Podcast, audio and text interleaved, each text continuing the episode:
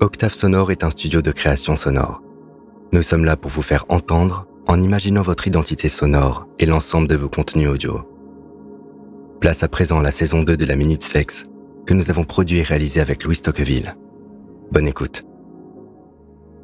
Bonjour, je m'appelle Louise Tocqueville et vous allez écouter la deuxième saison de la Minute Sexe, mon podcast qui met en lumière la sexualité, je dirais même les sexualités. Et oui, il y en aura pour tous les goûts. Ce podcast est produit par Octave Sonore et je les remercie de m'accompagner dans cette super aventure. Du coup, moi c'est Louise. Et comme vous l'avez compris, mon truc à moi c'est la sexualité. Mais pas que. J'aime aussi l'être humain et comprendre sa psychologie. En effet, passionnée par ces vastes sujets à la fois complexes et fascinants, j'ai décidé de faire un mix des trois et d'en faire mon métier. Et oui, je suis sexothérapeute. Mais alors, qu'est-ce que la sexothérapie? C'est une branche de la sexologie et c'est une méthode thérapeutique qui vient nous interroger sur le lien que nous avons avec notre sexualité. C'est une invitation à cheminer vers soi pour s'épanouir pleinement dans la dimension intime. Elle permet de mieux vous connaître, de comprendre votre corps, mais aussi de l'appréhender. La sexothérapie permet également d'accompagner toute personne souffrant d'un symptôme, de troubles sexuels, quelle que soit son origine, mais également une personne ayant subi un traumatisme ou une violence sexuelle ou relationnelle. Elle vous accompagne et vous aide à trouver l'harmonie avec vos désirs et vivre pleinement le plaisir sous toutes ses formes. Du coup, dans ce podcast, j'ai envie de vous embarquer dans le tourbillon de mon quotidien et de vous faire découvrir ce métier encore bien trop méconnu mais pourtant essentiel au bien-être de chacun. Et dans cette deuxième saison, on prend les mêmes ingrédients et on recommence. Des invités, des interviews et plein de sujets hétéroclites autour des sexualités. Car en effet, quoi de plus beau que vous veniez parler de vos expériences alors en quelques minutes, on va essayer, mes invités et moi-même, de répondre au mieux à toutes les questions que l'on peut se poser, en secret ou en société.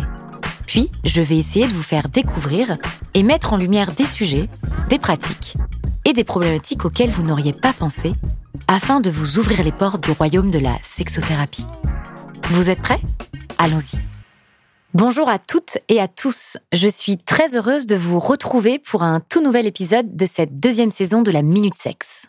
Aujourd'hui, dans cet épisode, on va parler éducation et sexualité. En effet, depuis le 26 juin 2012, pas trop tôt dirons-nous, l'éducation sexuelle fait enfin partie des missions obligatoires de l'école. Elle a été dénommée EVRAS pour éducation à la vie relationnelle, affective et sexuelle, reprenant ainsi les dimensions de bien-être physique, mental et social de la définition de la santé sexuelle de l'OMS. Certains sont persuadés de la légitimité de l'EVRAS à l'école alors que d'autres s'interrogent sur le bien fondé d'en parler à l'école. De nos jours, les parents ne sont pas les premiers sollicités par leurs enfants pour les questions de ce genre. Les principales sources d'informations pour les adolescents en matière de sexualité et de relations amoureuses sont les copains, les réseaux sociaux, Internet avec son lot de renseignements tant corrects qu'inappropriés. À ce flou en matière d'information s'ajoutent les lacunes de nombreux jeunes sur les modes de transmission des infections sexuellement transmissibles, IST, et du virus HIV, le nombre constant de grossesses d'adolescentes, le sexting sur les réseaux sociaux et le cyberharcèlement. L'accès plus aisé à la pornographie via Internet peut favoriser euh, l'adoption par les jeunes de valeurs et de normes tronquées de ce qu'est une relation sexuelle. Alors si aujourd'hui la sexualité et l'éducation sont des sujets qui inspirent, notamment euh, je pense à la série Sex Education sur Netflix qui a rencontré un franc succès et ça ne m'étonne pas car elle est top et euh, perso j'aurais bien aimé avoir une série comme ça euh, quand j'avais 18 ans, mais également des ouvrages comme celui de Charline Vermont d'Orgas et moi que j'aime beaucoup et que j'ai eu la chance de rencontrer lors d'un événement. D'ailleurs elle est très sympa et son livre Corps, amour, sexualité, les 120 questions que vos enfants vont vous poser. Bref, il y a plein de références qui inspirent et ça c'est stop. Mais justement, quel est le rôle de l'école Qu'en est-il vraiment des choses mises en place? Quelle est la réalité? Pour en parler avec moi, je suis heureuse de recevoir dans les studios d'Octave Sonore Camille. Salut Camille, comment tu vas? Donc ça va très très bien et je suis ravie d'être ici. Alors Camille, dans la vie on est copines, euh, on a une passion commune, c'est la sexo, et à chaque soirée que l'on passe ensemble, ça loupe pas, on en parle. Donc on s'est dit un jour qu'on ferait un truc ensemble, et le jour est là. Le jour est arrivé. Le jour est arrivé, nous y voilà. Du coup, quand j'ai voulu aborder ce sujet, euh, j'ai naturellement pensé à toi, allier l'éducation à la sexo, car en effet, tu es depuis deux ans professeur en maternelle et tu donnes aussi des cours particuliers euh, euh, au CM1 et CM2 et tu exerces à Bourges. Exactement. Tu as également écrit un mémoire qui s'intitule La connaissance du corps chez les élèves de maternelle pour améliorer la confiance en soi. Un sujet que je trouve super intéressant, pertinent à aborder et qui m'a amené à ma première question, que j'ai envie de te poser bien sûr, c'est de quel constat tu es parti, euh, de quelle observation tu en as tiré pour commencer à, penser, écrire ce mémoire? Est-ce que tu peux me raconter? Alors, je vais te raconter. Juste pour le mémoire, il y a une petite euh, modification. Euh, c'était la connaissance du corps chez les élèves de maternelle et de CM1, CM2 et comment cette connaissance pouvait favoriser la confiance et l'estime de soi. En fait, le constat, il est parti quand je suis arrivée dans mes classes de maternelle la plupart du temps, mes élèves avaient du mal à se mettre euh, au travail, à réaliser une tâche, juste parce qu'ils n'avaient pas confiance en eux. Tout de suite, c'était euh, je suis nul, je vais pas y arriver, euh, c'est trop difficile. Avec très très peu d'encouragement, généralement, j'arrivais tout de suite à les mettre au travail. Donc je me suis dit, il y a quand même un souci. Ils ont entre 3 et 5 ans. Comment, à cet âge-là, on peut déjà ne pas avoir confiance en soi? Genre, notre vie commence et déjà on se dénigre. C'est pas normal. Donc, euh, comme tu l'as dit, euh, la sexo, ça nous passionne. Euh, je me suis posé la question si, comme le corps était très présent chez les élèves maternels comme chez les adolescents, en fait, il est présent partout, est-ce que le fait de mieux se connaître, de mieux avoir conscience de son corps, pouvait les aider à avoir plus confiance en eux, avoir plus confiance en les autres, en les adultes aussi, parce que des fois les relations peuvent être difficiles, surtout pour des élèves de maternelle qui sortent du cadre familial et qui pour la première fois rencontrent d'autres adultes comme les ATSEM, les enseignants, les dames de la cantine, de la garderie, etc. Et donc il faut apprendre à faire confiance à tous ces gens-là. Et est-ce que la confiance elle partirait pas en fait du corps? Eh ben, c'est une bonne question. Et ça nous amène aussi à, à nous et dans l'ensemble aussi. En fait, à vivre ensemble. Et, et, cette prise de conscience du corps, pour moi, elle est, on, va de toute façon en parler euh, tout au long de, de l'épisode, mais elle est primordiale à prendre au, final au plus jeune âge parce que notre corps, c'est, il nous accompagne quand même toute notre vie. Et si on fait le lien avec la sexualité, euh, il n'y a pas de sexualité sans corps. Donc, euh, Exactement. donc, c'est, je trouvais que la question et le sujet du mémoire était vraiment pertinent. Et du coup, je voulais aussi savoir comment bah, ce mémoire, il a pu être accueilli dans ce domaine-là. Comment tu l'as amené? Alors, je vais répondre à la première question, comment il a été accueilli? Donc, faut savoir que j'ai fait ce mémoire dans le cadre de mes études, donc pour le master MEF, qui est un master euh, qui permet après d'enseigner. Et je peux pas dire que ça a été très bien accueilli, puisque euh, donc j'étais en collaboration avec une professeure d'SVT qui a refusé que j'utilise les mots sexualité dans ce mémoire j'avais commencé à l'écrire, et donc il y avait euh, très régulièrement dans le mémoire écrit éducation à la vie euh, affective et sexuelle ou éducation à la sexualité. Et elle m'a euh, censuré en me disant il faut que tu trouves une autre approche, un autre vocabulaire. je veux pas voir le mot sexualité apparaître parce que tu parles d'enfants de maternelle et d'enfants de, de l'école primaire ça a été difficile parce que je voulais avoir ce mémoire, donc il fallait que je rentre dans les clous. Mais il y avait aussi une part de moi qui refusait et qui me disait euh, le problème il est aussi là en fait, enfin dans les institutions et on est censé former des professeurs et en fait on les forme euh, à la censure, donc c'est juste nul. Et euh, donc j'ai trouvé éducation à soi et à l'autre. C'est comme ça que j'ai rebaptisé éducation à la sexualité dans le mémoire. Et euh, je ne veux pas dire qu'il a été très bien accueilli parce que c'est vrai que euh, les enseignants euh, avec qui j'ai collaboré avaient vraiment beaucoup de mal sur le fait que je travaille sur l'éducation à la sexualité avec des élèves de maternelle.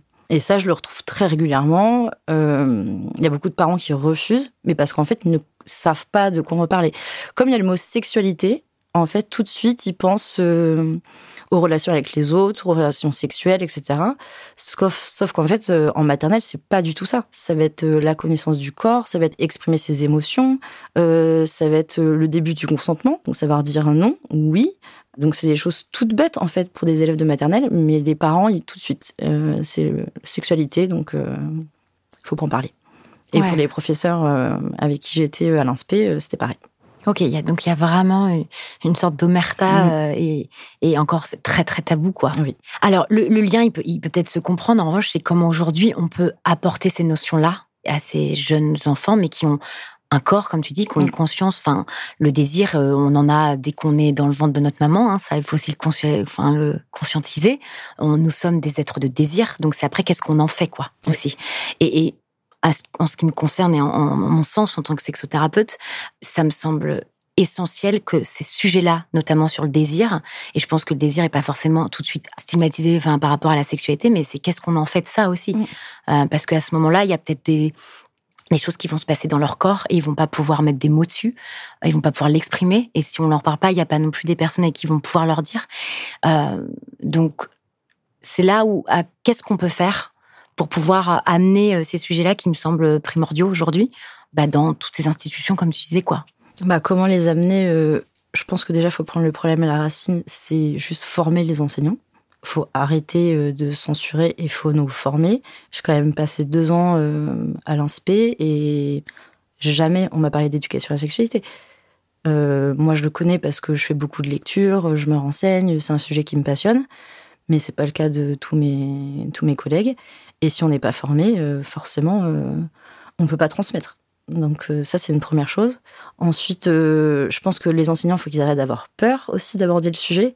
J'avais créé un questionnaire justement pour les enseignants, savoir qui faisait des, des séances d'éducation à la sexualité, euh, et combien de fois euh, par an, euh, voilà. Et la plupart du temps, les enseignants me disaient qu'ils ne faisaient pas de séance. Et s'ils en faisaient, ils faisaient venir, ils faisaient venir, pardon, un intervenant extérieur, comme une infirmière scolaire ou une association. Et c'était une fois dans l'année, sachant que depuis la loi Aubry, normalement, c'est trois séances annuelles minimum et de la maternelle au lycée. Et on sait que plus de 20% des élèves ont eu entendu parler de d'éducation à la sexualité une à deux fois sur toute leur scolarité. Oui, donc très très peu, sachant qu'on sait aussi que l'école est un espace collectif où à l'école, il y a aussi euh, des choses qui ne se sont pas qui sont pas dites dans la famille, où on n'a pas l'opportunité aussi. Alors qu'entre élèves, en tant qu'amis, en tant que voilà, on a peut-être des personnes aussi ressources, on peut plus. Enfin, il se passe plein de choses à l'école en fait. Il y a une libération aussi de la parole qu'il n'y a pas forcément dans les familles, euh, et ça, c'est à prendre en considération, quoi. Bah, l'école, c'est censé être un lieu de confiance pour les élèves. Donc c'est vrai que si euh, les enseignants ne peuvent pas accueillir euh, les questions euh, des enfants, ça devient dramatique.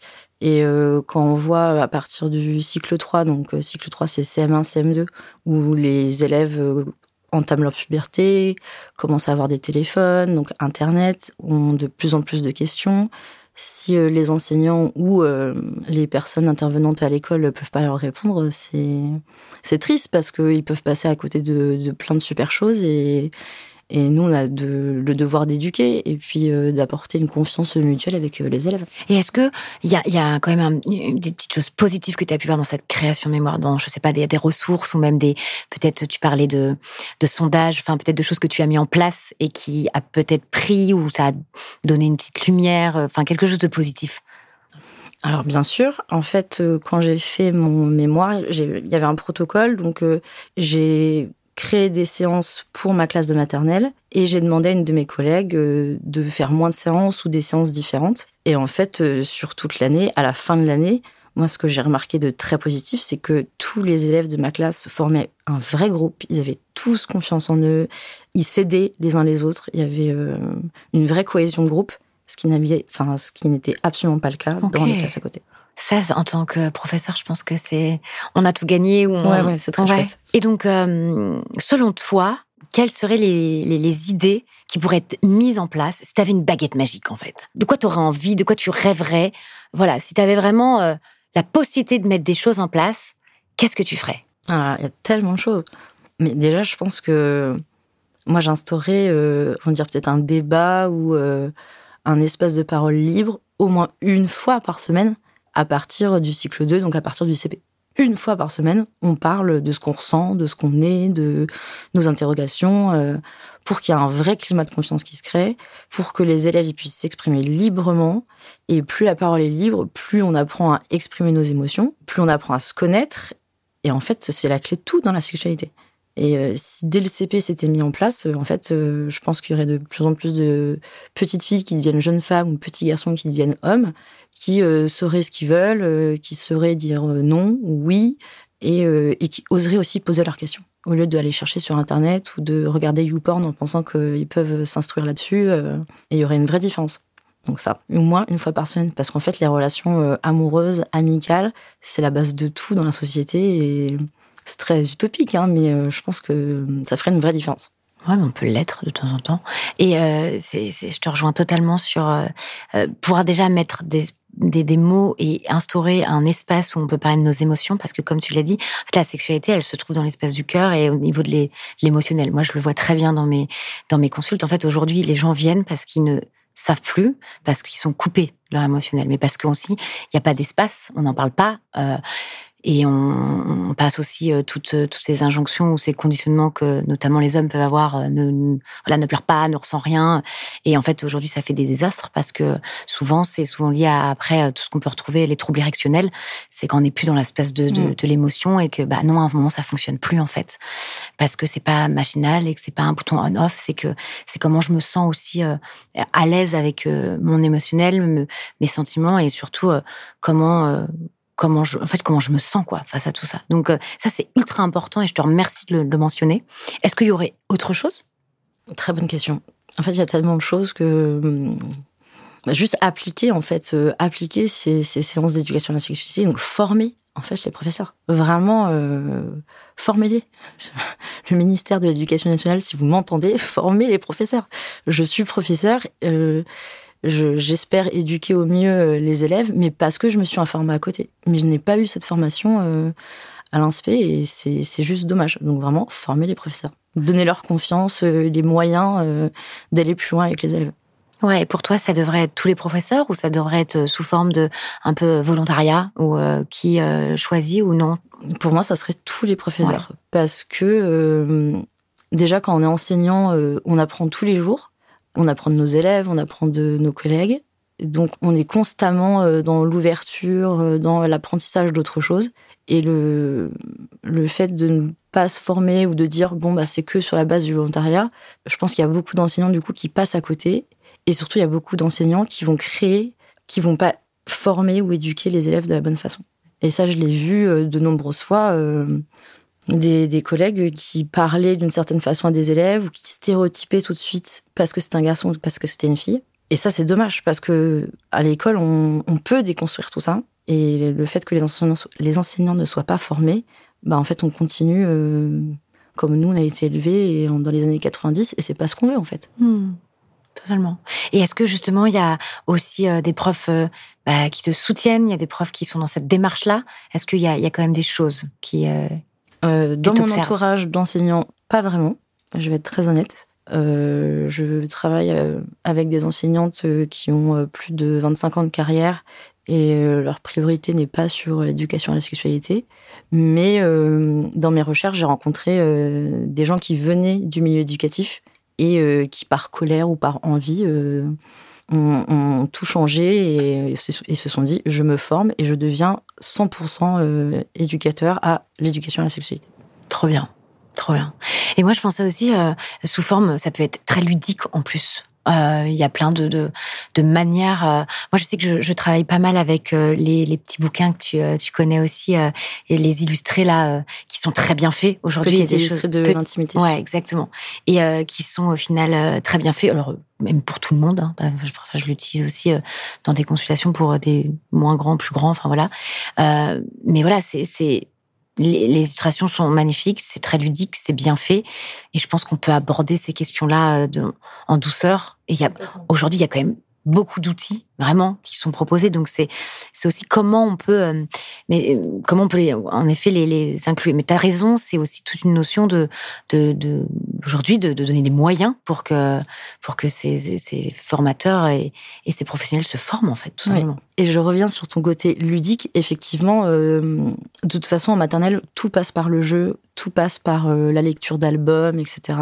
Et pour ce genre de, de sujet, de toute façon, il faut trouver un biais une entrée euh, qui puisse euh, plaire aux élèves. Et donc, la plupart du temps, euh, les séances d'éducation à la sexualité vont passer par le jeu, par le débat, par la lecture d'albums, par des vidéos.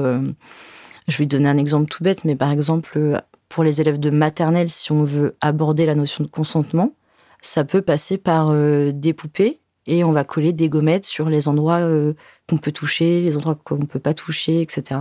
Et donc c'est vraiment le jeu et les élèves adorent ça parce qu'ils codent des gommettes partout. Mais en même temps, euh, on est dans l'apprentissage en fait. Et donc ça, tu as pu l'expérimenter? Tu le fais?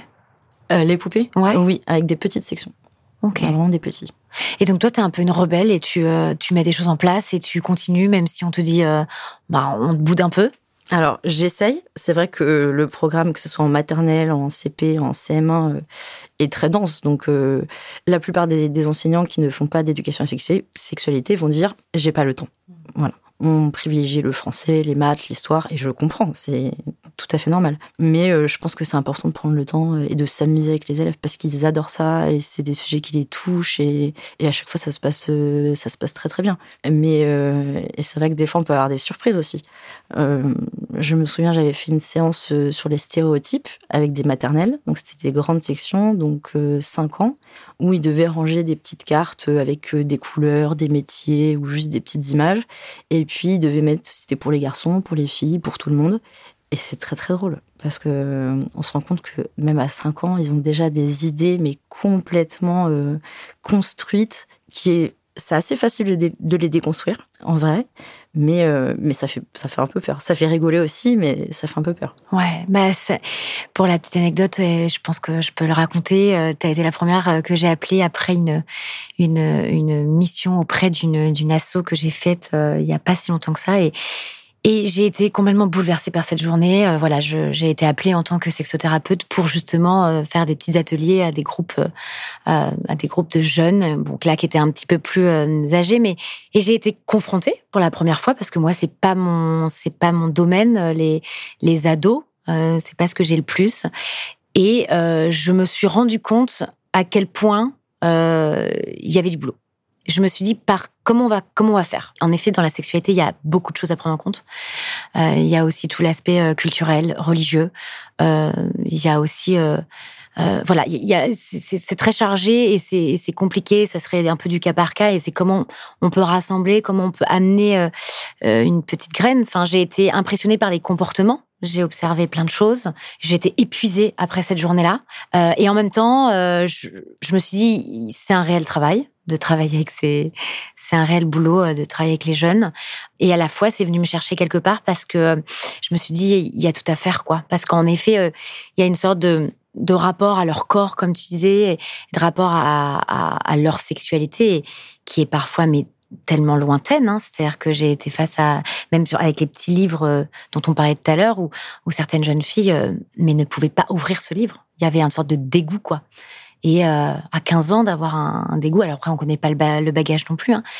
mais euh, mais voilà. Donc euh, et j'ai été très contente de pouvoir initier ça et, et pour certains, ça a été une première fois et pour pour d'autres, je sentais que certains animateurs ou même profs avaient fait le boulot parce que le clitoris, ça y est, hein, quand même, c'est quand même bien ancré et ça, ils le connaissaient. Donc les choses évoluent, je pense. Mais, euh, mais voilà, j'étais un peu déroutée de cette journée. D'ailleurs, je, euh, comprends. Ouais, je t'ai appelé après pour t'en faire part parce que c'est c'est venu me chercher. Donc euh, merci de m'avoir aussi pu m'écouter et de d'avoir pu compris parce que je pense que toi t'es au t'es au t'es au cœur et t'es en, es en première ligne quoi. Donc et justement pour faire un peu lien est-ce que tu as eu des, euh, euh, des, retours de parents, des embûches, des, altercations, euh, des, retours? Est-ce que tu as pu parler aussi avec eux? Parce qu'on sait que parfois, les, peut-être les familles sont un peu, réticentes par rapport à ce programme-là ou à tous ces sujets-là? Malheureusement, non. J'ai jamais eu de retour de parents. L'année de mon mémoire, je voulais pas de retour de parents parce que qui dit mémoire dit stagiaire et quand on a le statut de stagiaire, quand on est enseignant, euh, les parents nous voient autrement. Euh, on n'a pas la même crédibilité qu'un enseignant euh, plus âgé. Et ça, je le, je le souhaitais pas, en fait. Je voulais vraiment qu'ils me voient comme un enseignant, parce que j'étais enseignante.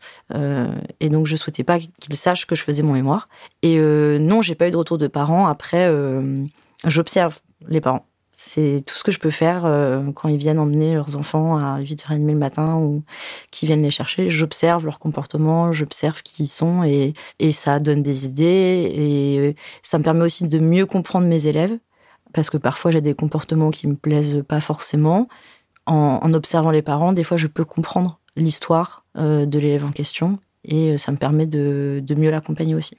Ouais, bien sûr. C'est pour ça que pour moi, l'école me semble, pareil, de manière peut-être utopique, mais un lieu neutre, en fait, où justement on pourrait euh, venir euh, intégrer, euh, raconter autre chose qui peut se passer dans, dans la famille, parce qu'on sait aussi que la sexualité, c'est aussi l'héritage familial, du schéma parental. Donc, c'est aussi pour moi un espace où on pourrait venir raconter autre chose. Et après, a arbitre hein, de prendre ou de pas prendre, mais pouvoir ouais, euh, venir euh, initier certaines choses. Donc c'est pour ça que moi aussi c'est un c'est un sujet qui, qui me semble primordial et euh, et où j'ai envie d'y mettre euh, bah j'ai envie d'y croire. Donc c'est pour ça que j'ai envie de te poser la question toi aujourd'hui en tant que professeur, est-ce que tu t'y crois? Est-ce que tu as envie? Est-ce qu'il y a est-ce qu'il y a des choses qui vont changer? Un peu de un peu d'optimisme quoi. Ah mais j'y crois j'y crois à fond.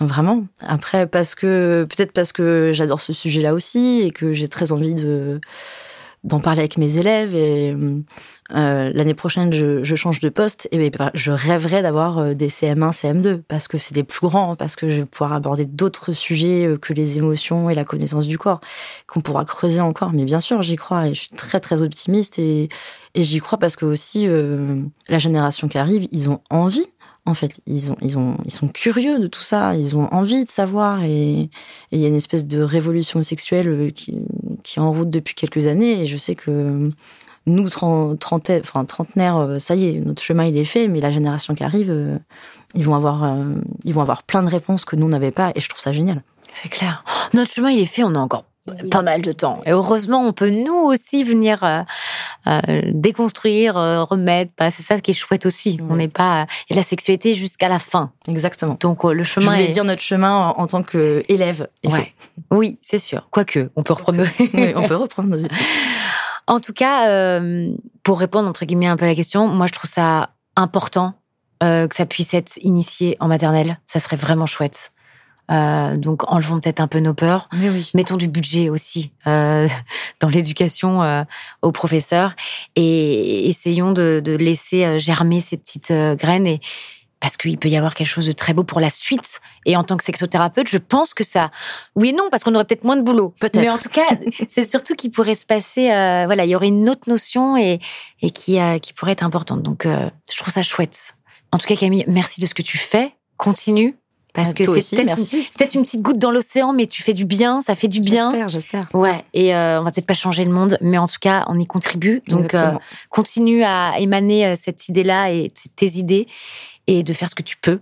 Et peut-être qu'un jour, euh, bah, ça changera. Peut-être. On espère. Et c'est sûr, ça va changer. Ouais, on y croit. on est optimiste. Donc merci beaucoup d'être venu euh, parler de ce sujet-là. C'est un sujet qui est complexe et on pourra en parler pendant des heures. Euh, en tout cas, bah, merci. Et euh, je sais pas, est-ce que tu auras envie de dire quelque chose euh? bah, Merci de m'avoir invité. C'était vraiment génial de pouvoir parler de ça avec toi. Euh, surtout dans mon entourage, dans mon entourage, je je peux pas toujours en parler. Donc là, c'est vraiment très très chouette de pouvoir avoir cet échange. Bah c'est cool, c'est aussi ça euh, la magie un peu du podcast, c'est de venir euh, poser une parole. Et peut-être que derrière aussi euh, les auditeurs se pourront se, se retrouver, donc ça c'est chouette. J'ai pour habitude aussi de demander un peu l'actu de mes de mes intervenants. Est-ce que on peut te retrouver quelque part? Qu'est-ce que tu fais? Raconte-moi. Alors pour l'instant toujours enseignante, mais future enseignante sur Bordeaux.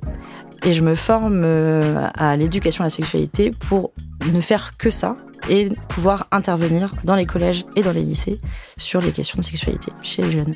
Trop génial. Donc je pense qu'on va être amené à se recroiser je l'espère parce que euh, j'ai plein de projets aussi euh, sur euh, bah, dans, dans, ce domaine-là donc on, nos chemins vont se recroiser, c'est certain. Merci Camille. Merci Louise. Merci d'avoir écouté La Minute Sexe, le podcast qui parle des sexualités et qui nous fait du bien. Si cet épisode t'a plu, tu peux le soutenir en en parlant autour de toi et ou en le partageant. Tu peux aussi mettre des petites étoiles, des likes et des pouces. Et pour retrouver toute l'actu de ce podcast, inscris-toi sur la page Instagram La Minute Sexe. À bientôt!